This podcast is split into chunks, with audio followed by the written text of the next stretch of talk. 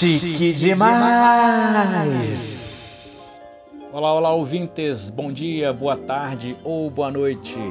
Nosso bate-papo com ela, Gabriela Argento, continua agora no seu podcast O Palhaço Samurai. Vamos para a segunda parte da entrevista.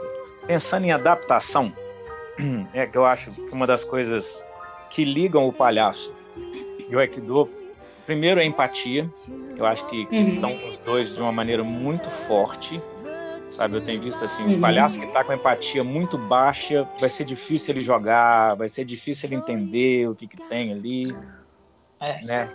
E, a, e adaptar, né? A gente tem que adaptar ao que tá. Você passou por talvez dois locais que na, na, na nossa realidade aqui de palhaço seja extremo, né?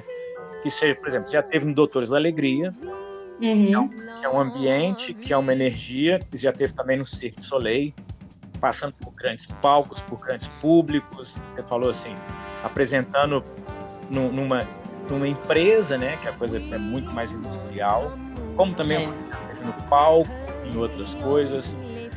Você acha assim, a minha pergunta é, você pode discordar ou concordar dela também, Quais as tá. adaptações necessárias à sensação da empatia, não a empatia, a sensação da empatia na palhaçaria em ambientes tão distintos como esse que você está Sensação da empatia, para mim, é, para você é uma coisa, é uma coisa muito particular. Quando tá. você está tanto num mega espaço, quanto num lugar uhum. tão íntimo e delicado que é um quarto de hospital. Como que isso funciona para você? Olha, eu não acho que é uma questão de adaptação. Uhum. É uma questão de adequação. É como se você pegasse a empatia e aumentasse ou diminuísse o volume dela.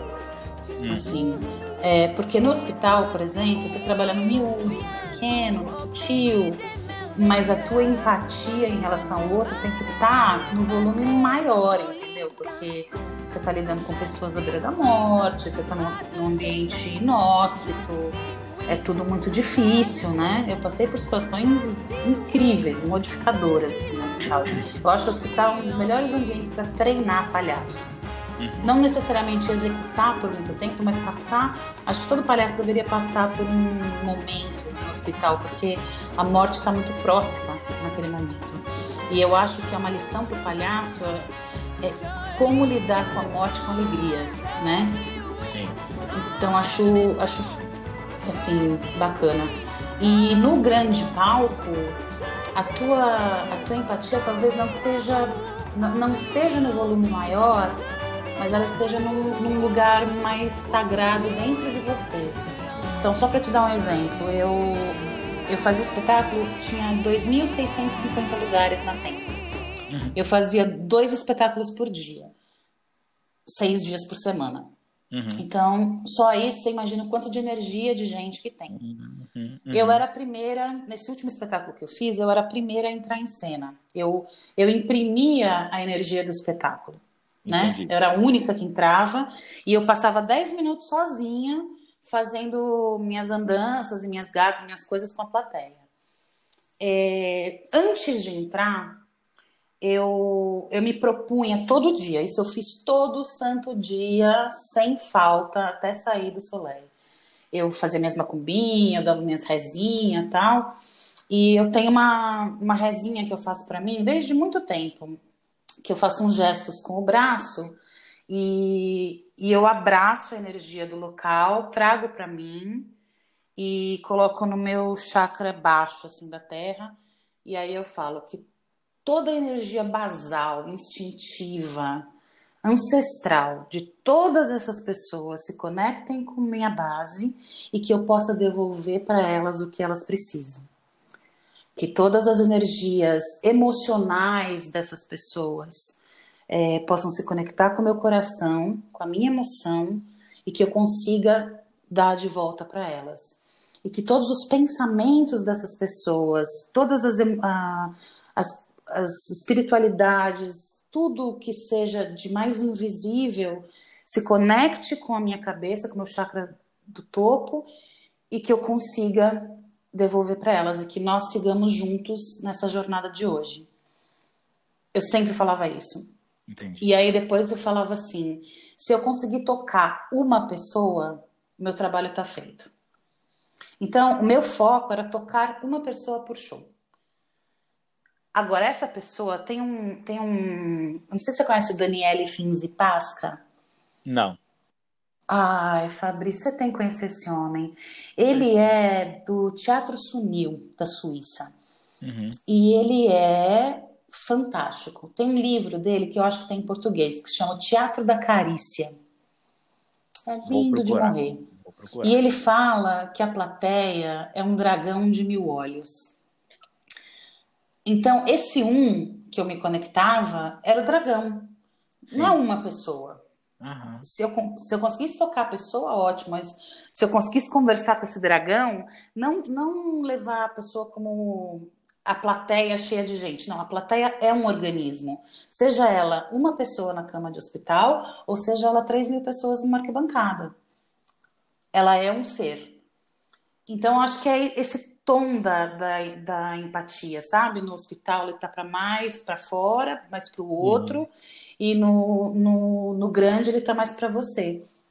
Acho que eu tô pensando agora com você também, nunca tinha pensado sobre isso. Que que o dia que esse, esse pensamento meu virar uma tese, eu vou, eu vou colocar várias passagens dessa entrevista nossa, porque tá calhando muita coisa. Olha, você acabou de falar dessa coisa da equalização da empatia.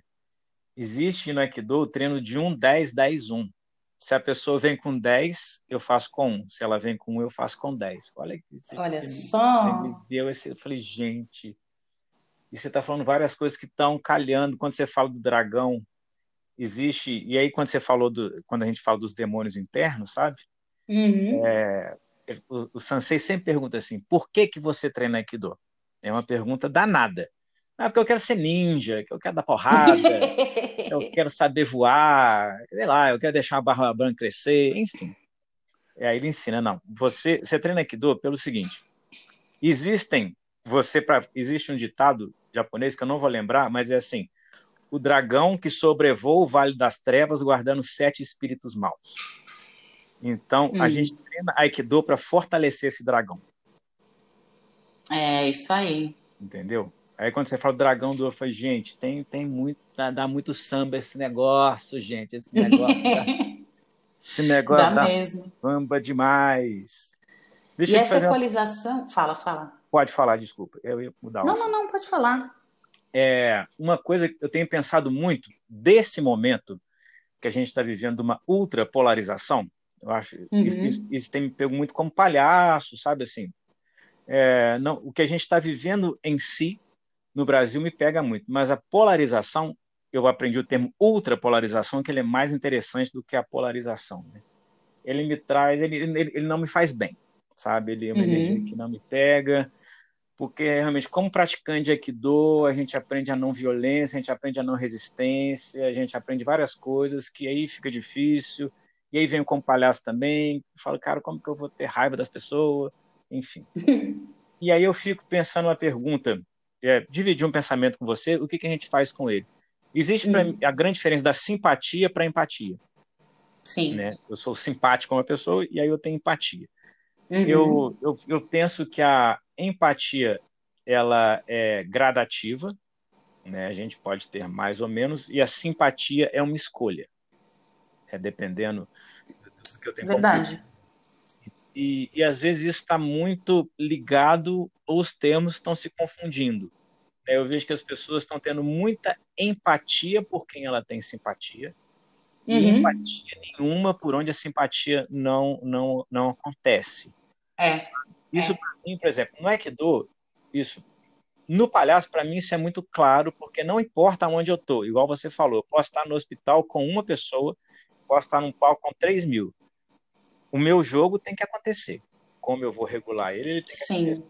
Sim. Por exemplo, eu estava lá, quando eu tive o meu dojo, eu tinha desde da, da Júlia, que pesava lá 45 quilos, era um cisco, desde o Vaguinho, que era um policial, faixa preta de karatê, 2 metros, gastava 120 quilos, entendeu? E eu tinha que treinar os dois com o mesmo espírito vazio, entendeu? Eu nunca podia uhum. achar que eu ia fazer uma técnica na Júlia, não ia fazer nele, nele ia ser mais difícil. O pensamento não é esse. sabe? Que é o que a gente aprende uhum. da nossa vivência. E aí foi e o Vaguinho me ensinou muito isso, que quanto mais eu queria chegar para derrubar, ele não funcionava. Sabe? Olha só. Que para mim já é um pensamento da simpatia. E aí como, é. como isso para esse momento que a gente está vivendo, assim, ir para o palhaço, é mais talvez para a gente fazer um brainstorm disso, que é um, é um uhum. campo de interesse que eu tenho grande, sabe, assim, dessa Ah, legal. Vamos junto, então, vamos destrinchar isso. Uhum. Ó, a primeira coisa que me vem na cabeça é que eu acho que a simpatia, ela é um apetrecho social. Muito bom. Eu não acho que ela seja um sentimento. Uhum. Eu acho que as pessoas aprendem a ser simpáticas. Elas são simpáticas porque interessa, elas são simpáticas porque ajuda a elas mesmas a se sentirem melhores em relação aos outros. Elas são simpáticas como uma forma de manipulação, até. Poderia ser uma máscara acho. também? Eu acho. Eu acho que é uma bela de uma máscara social. Entendi. E a empatia, ela já vem de um lugar muito menos palpável, né? Ela hum. vem da real preocupação, não é não preocupação, é da real é, do real entendimento das necessidades do outro. Sim. Sim. Ela vem de um, né? Ela vem de um lugar onde você você não está em você na empatia, você não está não tá passando pelo teu filtro. A simpatia passa pelo teu filtro, é isso que você falou, você é simpático com algumas pessoas, com outras não. Mas a uhum. empatia, se você é empático, se você tem a empatia dentro de você, por exemplo, eu sofro muito com isso. Eu estava conversando com uma amiga minha agora à tarde, que ela está lendo uns livros incríveis sobre empatas, e ela falou para mim, ela falou, Gabi, você tem que ler porque é a gente, assim, eu, eu tenho um, um nível de empatia que me é prejudicial. Eu preciso exercitar, ter menos empatia, porque ele me prejudica. Eu, às vezes eu tô no metrô, eu sento do lado de uma pessoa se essa pessoa tá triste ou se ela tem alguma coisa na energia dela que não tá no lugar, eu começo a chorar. Entendi. Eu choro, entendeu? Eu, eu é, o, o, mundo me acerta de um jeito, ele me atravessa de um jeito que às vezes é demais para mim. Então acho que é isso. Acho que quem tem empatia é, não controla. A empatia você não controla. Eu também não sei se empatia dá para aprender. Vou te jogar essa pergunta. Você acha que dá para aprender? A ser empático? Eu acho que a gente consegue treinar, mas aprender não. Eu acho que a gente consegue desenvolver a partir. Porque, por exemplo, é uma coisa que o Aikido me ensinou é muito engraçado, né? Quando eu tive meu dojo na cidade exterior, era o único dojo de Aikido que tinha. Então, hum. calhou tudo quanto é tipo de gente que podia calhar. Desde. Assim, eu, tenho uns casos, eu vou escrever um livro Hum. Eu, estava conversando hoje, assim, o livro vai chamar Arte Vale Menos que um Cachorro Quente.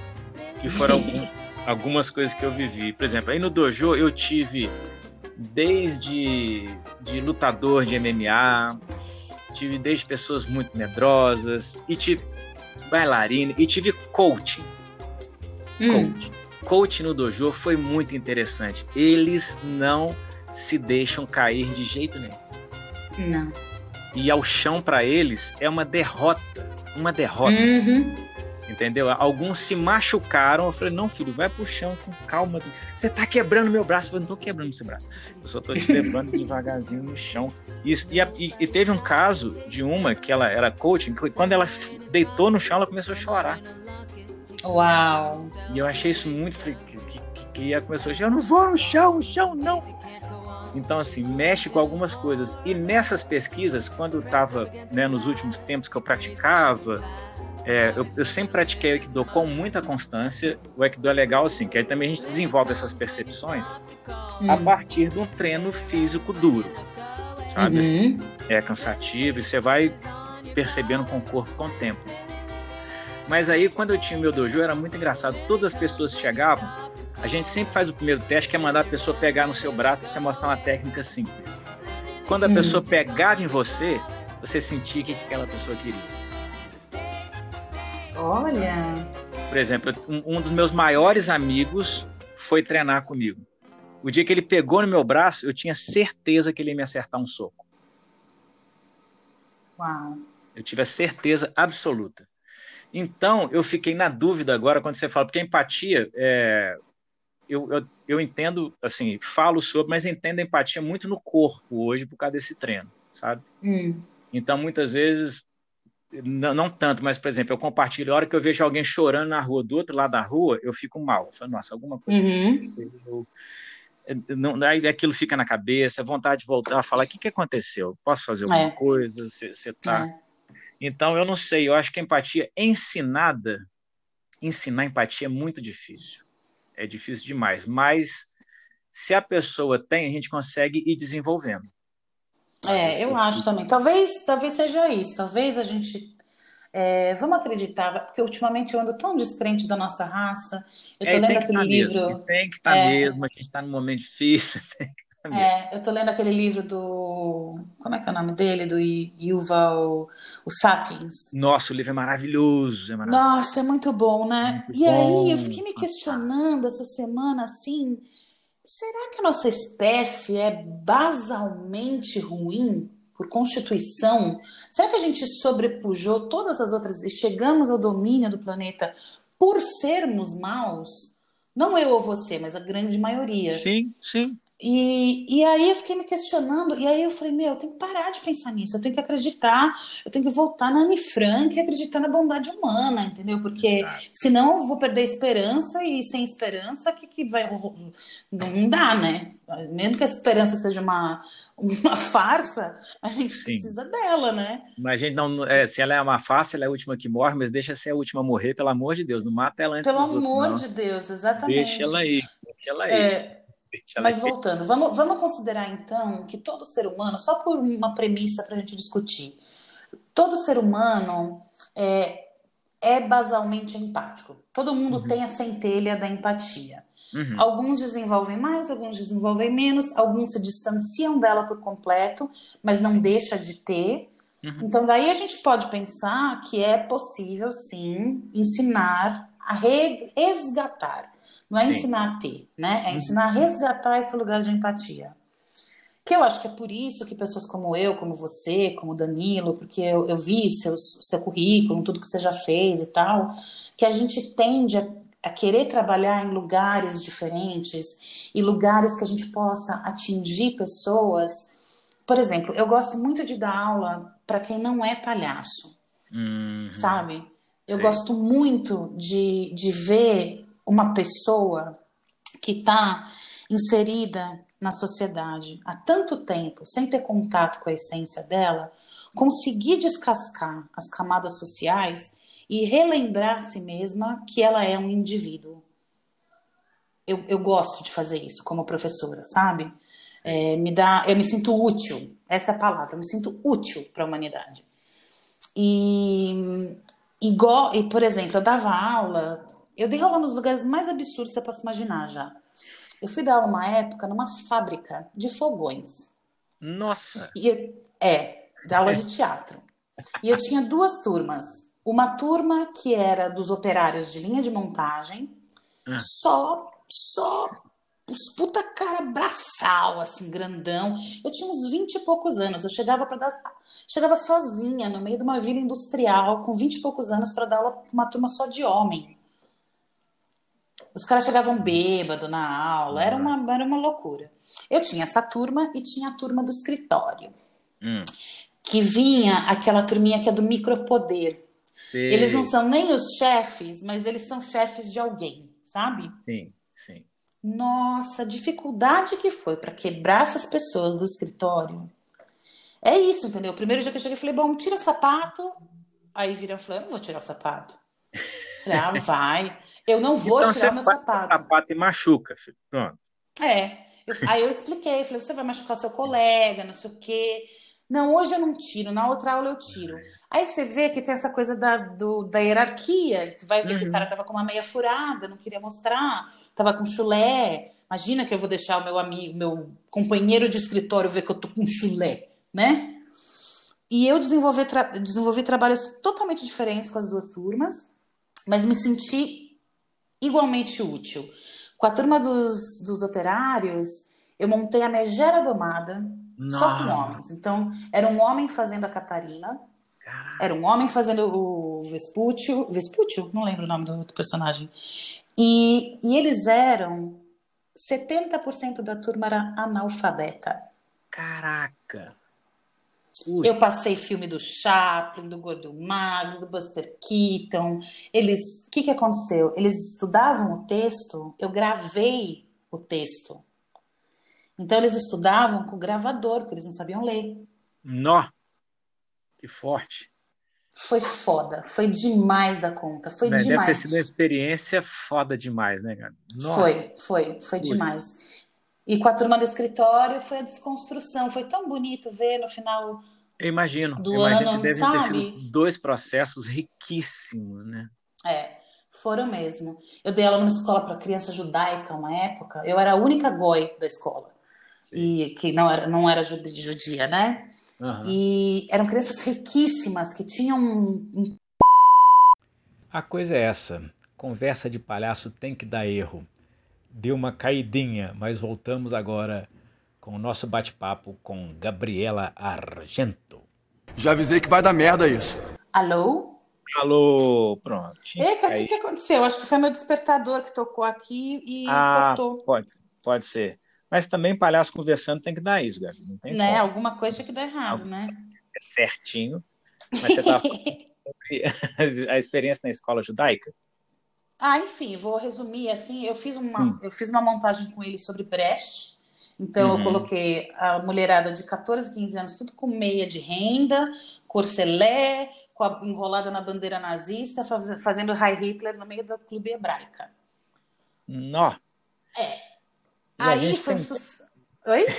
A gente tem disso, né? De querer ah, fazer um grito também com as pessoas. É porque, meu, eu acho que o momento da vida da adolescência ele é de uma riqueza ímpar, assim. Eu acho que é ali que a gente realmente molda os indivíduos. Então, eu olhava para aquelas pessoas e eu falava assim: essas são pessoas que vão ter influência no mundo. Elas têm dinheiro, elas têm contato, elas têm meios e são elas, é, não mais ou menos, porque, né, assim, eu posso ir na favela e fazer um puta trabalho, como eu já fui na Monte Azul, trabalhei, fiz um puta trabalho com os meninos e tal. Mas com eles, eu falava, você consegue mudar a cabeça deles, a gente começa a mudar o topo da pirâmide. A gente começa a criar gerações mais empáticas, mais, né, ricas, assim, mais... E aí eu fiz essa peça e depois no outro semestre eu montei um Plínio Marcos com eles. Ixi, muito bom. Aí eu perdi o emprego, né? Aí não deu, né? Aí, Aí eu perdi o emprego, mas eu sou tão orgulhosa de ter feito isso, porque eu nunca vou esquecer um dia que uma menina, que era mais patricinha da turma, chegou e falou assim: Gabi, você não sabe o que eu fiz hoje? Eu falei: o que, Michele? Eu conversei com um mendigo. Eu falei, oi, como assim? Ah, então, eu tava passando, ele tava sentado, achei ele com uma cara triste. Nunca olho, mas eu olhei, achei ele triste, perguntei se ele queria uma água. Meu, aquilo pra mim valeu o ano, entendeu? Que loucura, né? Nossa, mas foi isso. É engraçado que há várias camadas nisso aí, né? Assim, desde a menina ir até o espanto de ir, que doideira. Mexe. Que loucura. É. Que loucura. É, eu, eu acho o dar aula muito poderoso, assim. Para uhum. mim, é, eu sempre, assim, na primeira aula que eu dou, eu falo para os meus alunos sempre, eu falo assim, olha, eu só quero que vocês saibam que, segundo a tradução da palavra professor em japonês, professor não é o que sabe mais, é aquele que sabe antes. Sim. Então, eu só tenho acesso a algumas informações que vocês ainda não têm. Então, daqui para frente, a gente vai trocar. Eu vou dar para vocês as informações que faltam e vocês vão me dar o que vocês têm, pensam e sentem e vivem a respeito do que eu passar. Então, é uma troca, né? E, e eu acho que é o meu lugar de maior potência, sabia? Eu, eu, gosto muito de estar no palco, eu já fiz coisas muito interessantes no palco, já atingi pessoas de jeitos diferentes, mas eu acho que é, o estar em sala de aula tem um sagrado dessa comunhão de um grupo que faz um pacto de desenvolvimento humano, né? Eu acho que você está mentindo para mim quando é. você diz que não faz Aikido. Você está mentindo. Está mentindo. Não é possível. por tudo que é mais sagrado. Está falando aqui o ateu espiritualizado. Quando você fala isso, é exatamente o que a gente aprende quando a gente vai ser sansei. Que é o Jura? significado da sansei. Sansei é aquele que veio antes, não é mestre. Né? O termo para mestre é outro. E quando a gente. E isso o Aikido me abriu. Sabe assim, eu só estou compartilhando com você algo que a minha caminhada fez. Ih, ficou baixinho de novo. Peraí só um pouquinho. Pronto, tá ouvindo? Tô. É, quando isso, quando eu quero, por exemplo, esse pensamento do palhaço samurai, eu trago para alguns amigos com alguns exercícios, algumas propostas para ver como reverbera no outro e como a gente aprende com isso, sabe? Uhum. É muito. Você está mentindo. Eu acho que você pode me mostrar a sua faixa de Aikido. eu acho que tem uma faixa preta, primeiro Dan aí, que está escondida. Mas a gente Tem volta no mesmo ponto, né? No é. fim, é tudo a mesma coisa. É, mas isso também é um, é um desapego. Eu ouvi um termo um dia desse, ouvindo podcast, que hoje eu sou uma pessoa que ouço muito podcast, que eu acho que podcast é muito democrático. É muito legal, eu adoro também. É, porque eu posso colher as informações que eu quero. Uhum. E eu ouvi um termo que, que é a maldição do conhecimento sabe? Hum. Que às vezes a gente está tão em cima do saber, a gente sabe tanto, sabe tanto, mas que a gente não sabe como passar para o outro. É. E aí vem muito em cima do que você está falando, sabe? Assim, quando eu troco um outro, uma vez, por exemplo, dos lugares que eu trabalhei, eu esta pessoa, né, que não crê, fui dar aula no Sagrado Coração de Maria. Já falar Aê! Nossa, era o nome da minha escola em Santos. É, é. fui dar aula no Colégio Sagrado Coração de Maria, em Ubal, uma cidade do interior, moveleira, enfim. E aí eu cheguei no primeiro ano, foi muito legal. Que assim, eles tinham um professor que não gostaram, aí dispensaram e me colocaram para dar uma reanimada no, no, no, grupo que tinha, sabe? Que era só de meninas. Uhum. E elas ficaram super empolgadas. A gente fez o primeiro espetáculo. Eu falei, ah, vamos arriscar alto. Aí eu fiz um, um espetáculo adaptando poesias de cordel, sabe? Trazendo essa, Delícia. Essa, a religiosidade, a musicalidade, enfim, trouxe muito cordel do Fogo Encantado. Eu achei que ia me mandar embora, mas não mandou, enfim. e aí, no segundo ano, o negócio ficou, ficou, tão legal que me colocaram as crianças menores, essas eram adolescentes. Eu sempre gostei muito de trabalhar com adolescente, que eu acho que eles têm um poder criativo, Tem. sabe? Essa impulsividade, esse, esse peitar, isso é muito bom. É muito legal. Se você não for para a relação do espelho, se você fugir da relação do espelho, é muito legal. No Aikido a gente fala assim, você não pode ser pilastra, você tem que ser cortina. Se você for ah. pilastra, a energia vai parar em você. Se você for cortina, ela vai passar e o problema não é seu, enfim. Que lindo! Aí, é, é uma coisa que eu uso muito. E aí, no, no, nesse segundo ano, eu fui dar aula para as avós. Aí fizeram um, um, grupo da terceira idade. Eu não sei quem era mais sem noção. Eu que aceitei, ou escola que propôs. E nesse da terceira idade também tinham freiras, irmãs. Então tinha uma turma assim de nove senhoras, sendo que quatro delas eram freiras, irmãs. Eu falei, cara, o que, que eu vou trabalhar com essas pessoas? palhaço, claro, lógico. Uhum. não, coisa de fazer palhaço. E elas estavam se divertindo tanto, tanto, Gabi, mas tanto. Ai, que Tinha delícia. Uma ela, ela ia de cadeira de roda para aula, mas ela se divertia tanto, ela fazia tanto que assim, e foi muito interessante que no final a gente estava com a apresentação pronta, pronta, hum. sabe, da vida delas, a gente usou o palhaço como ferramenta para falar da história delas. Lindo. Sabe? E tava, nossa, lindo, bonito, assim, histórias muito, muito, muito delas. E aí elas vieram com uma coisa que falar, a, a minha neta não quer que eu faça. Eu Uai? A minha neta não quer que eu faça, a minha filha não quer que eu faça, que não quer passar por essa vergonha. Falei, ah. caramba, caramba, isso é muito forte. Muito forte? Muito forte. Eu fui para casa, fiquei pensando, falei, caramba. E aí, sabe assim, aí eu trouxe a proposta, então vamos fazer um vídeo. Uhum grava alguma coisa, não precisa ser profissional, mas pelo menos para vocês concluírem esse trabalho que foi tão bonito.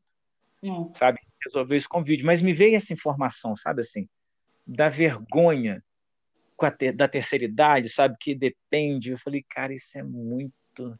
Não, Aí, de outro... uma sociedade que não, não aceita a independência dessa terceira idade também, né? Não Exato. aceita essa terceira idade como seres pensantes, é, o, né, participantes. É essa terceira louco. idade também não pode fugir do que ela é. Isso é o mais não. importante. A pessoa, ah, eu vou fazer a partir agora, eu quero fazer asa delta. Pronto, não pode fazer porque você nunca fez asa delta na vida. Mas eu quero fazer, mas não pode, vó. Você não pode fazer é. asa delta. Entendeu? É. Ah, eu quero fazer Tai Chi Chuan. Não pode, porque você nunca fez, você não pode fazer. É muito, é muito louco, né? Porque assim, a gente reclama que eles são parados, mas a sociedade cobra isso deles. Uhum. Existe essa cobrança, né? É, é muito louco. Muito forte. Mas eu vou te dar um, um, outro exemplo também, que não precisa ir tanto longe na terceira idade. É, eu fiz um uhum. espetáculo chamado Chá de Alice, que foi nesse que eu tive o treino de Aikido. E, e, o espetáculo era baseado em depoimentos pessoais, que é muito da minha pesquisa, né? Eu uso uhum. realmente o que o ser humano traz com ele como base para transformar em artístico. Mas ele sempre tem uhum. uma verdade ali no fundo. E aí Sim. tinha um momento que a gente fazia uns depoimentos sobre infância. E tinha um depoimento específico que eu falava: ah, quando eu era pequena, a minha mãe me deixava sozinha na piscina regando. Eu ficava lá. Meu corredor, meu quintal tinha um corredor fundo, eu ficava lá no fundo, na, na, na piscina, e aí eu via os gatos passando, e eu via o cachorro passando, e eu sozinha na piscina. Aí eu gritava, mãe, posso sair? E ela gritava da cozinha, não, fica aí, tá calor. Era só isso. Mas é minha mãe, né? Quando acabou o espetáculo, minha mãe chegou para mim aturdida, assim, mexida. Falou, Bibinha, que ela me chamava de Bibinha. Eu sempre, eu sempre achei que você gostava de ficar na piscina. que coisa maravilhosa, gente. Mexida de tudo, assim, sabe? Muito Caramba, louco. caramba. Deixa eu te fazer uma pergunta bem agora para Gabriela hum. e para do Porto. Eu sempre faço essa pergunta. Eu não estou conseguindo. É uma pesquisa minha, é uma, é uma fragilidade minha, e eu gosto hum. de ver as pessoas também como elas funcionam nisso. É, você, Gabriela, já disse eu te amo sem esperar ouvir de volta? E eu faço a mesma pergunta para a palhaça do Porto. Já assim, Olha... eu amo tal pessoa, eu vou falar para ela, mas uhum. não precisa falar de volta. É só tô te jogando na real. Uhum. Eu aprendi a amar com a do Porto. Hum. Eu sempre tive muita dificuldade com os meus sentimentos. É, minha família era muito fria, as pessoas não se abraçavam. Eu não tenho nenhuma lembrança de abraço, beijo, colo da minha mãe, assim, não tem nada, ninguém me abraçava, enfim, eu era filha única, neta única, sobrinha única, eu não tinha criança para brincar, eu vivi sempre sozinha, e eu, e, eu, e pela, pelo histórico afetivo da minha mãe com meu pai, e porque a minha mãe me ensinou que era perigoso amar. Eu cresci não querendo amar. Nossa, mas perigoso dia... amar? É, Olha o tanto de poeira embaixo do tapete que eu tive que sacudir para ser uma pessoa melhor. Sim. Graças, graças. Graças a Deus. Graças. E aí um dia eu amei. É, uhum. E isso me transformou, mas também eu demorei muito tempo para dizer eu te amo para essa pessoa. Mas a do Porto fala sem pudores eu te amo, para quem quer que seja. Porque ela é completamente aberta, ela é escancarada para a vida. E eu, depois de um tempo, eu, eu também eu consegui virar essa chave em mim e eu já disse sim, eu te amo para várias pessoas sem esperar nada em troca. Eu, eu também Mas, consegui é. ter essa, essa, esse insight, sabe? Que assim, isso que eu tô querendo é amor ou posse ou o que que é. Uhum. Mas, mas o cremogema me ensina isso também, sabe? Porque uma, uma coisa que eu acesso é essa paixão desvairada, sabe? Entra em cena, uhum. nós já tá várias pessoas, já Ih, quero viver para sempre, enfim. já, já não consigo esquecer nunca mais. é bonito quando você fala que você amando como ela, que talvez me abriu um insight do que o, o palhaço me ensinou para chegar a esse momento que eu considerei que foi libertador, sabe? Assim, talvez você é. me mostrou foi o caminho. Sabe que o caminho foi pensar igual a ele. Uhum. Tá, Pode tá ser, lá. eu acho que é isso mesmo. Acho que a gente aprende no processo de palhaço, o desenvolvimento do personagem, a gente aprende lugares que eram invisíveis aos nossos olhos de nós mesmos. Então ele apresenta as possibilidades para gente e a gente e cabe a gente abraçar essa possibilidade na vida ou não, né? É uma escolha, né? É, no fundo é uma escolha. É uma escolha. Se a gente escolher isso, maravilha. Se não escolher, também toca a vida. É, é. Acabou! Acabou!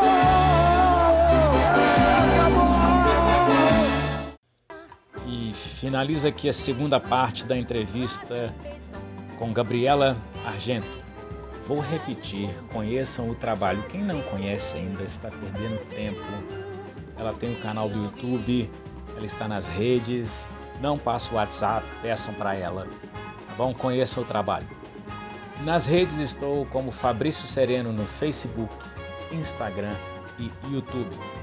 Também no site www.fabriciosereno.com.br tem espetáculos de palco, rua, espaço alternativo, oficinas para iniciantes e não iniciantes e projetos também para empresas. Contato pelo telefone 31988599841. Domo arigatou, tarde.